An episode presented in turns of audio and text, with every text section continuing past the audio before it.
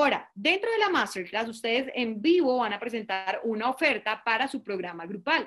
Algunas personas van a tomar esa oferta de inmediato. Otras personas la van a tomar dentro de los correos que ustedes van a mandar después de la masterclass. No, yo sé que la gran mayoría no ha llegado a este punto, pero les quiero adelantar algunas cositas. ¿Y cuál es la primera de esas cositas? Así como cuando en el curso en línea las personas que se inscriben a la lista de espera no toman acción, como lo veníamos hablando más temprano con Daniel Morante, y nosotros lo que hacíamos era hacerles un seguimiento a estas personas y proponerles una sesión estratégica.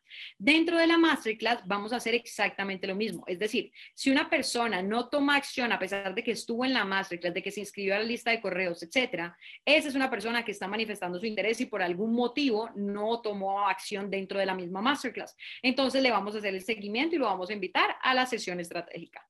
¿Vale?